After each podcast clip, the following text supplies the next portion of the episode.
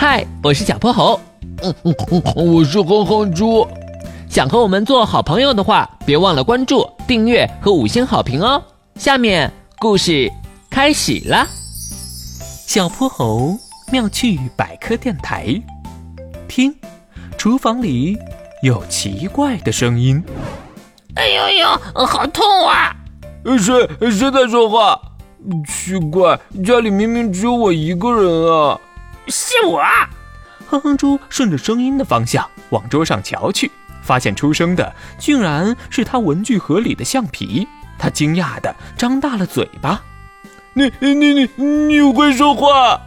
是啊，哼哼猪，我求你个事儿，下次考试时你要是想不出答案，可别折磨我了。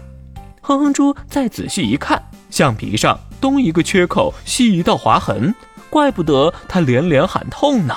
而这些伤都是哼哼猪造成的，他的脸腾的一下红了。对，对不起，我不知道你会这么难受，以后再也不这样了。文具盒里的铅笔、尺子也一个个蹦出来控诉他。哼哼猪做了再三保证，大家的情绪才缓和下来。这时，厨房里传来了奇怪的声响。哼哼猪走过去一探究竟。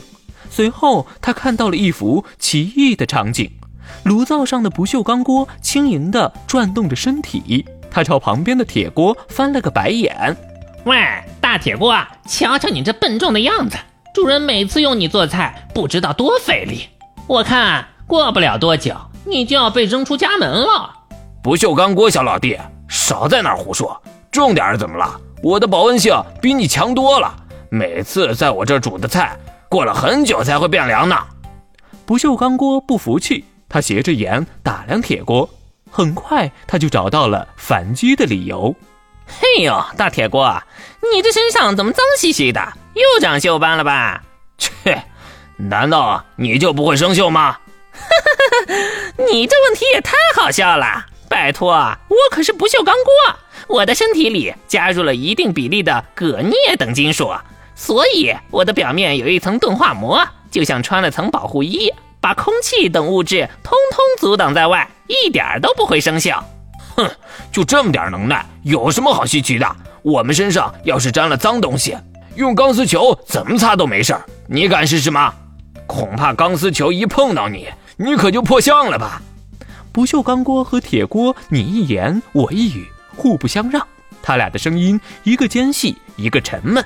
像利剑对上了大刀，叮叮哐哐，哼哼猪感觉耳朵都快聋了，他连忙拦在了两口锅中间。呃，你们别吵了，你有你的优点，他也有他的优点，我们家不管少了哪口锅都不行。听了哼哼猪的话，两口锅默默地低下了头，谁也没再出声。哼哼猪正在为自己平息了这场冲突而高兴呢。突然，他的额头传来了疼痛的感觉。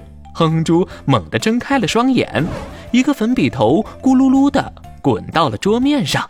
讲台前的科学老师气得胡子都歪了。哼哼猪又在课上睡觉。呃，老师，我错了。今天的故事讲完啦，记得关注、订阅、五星好评哦。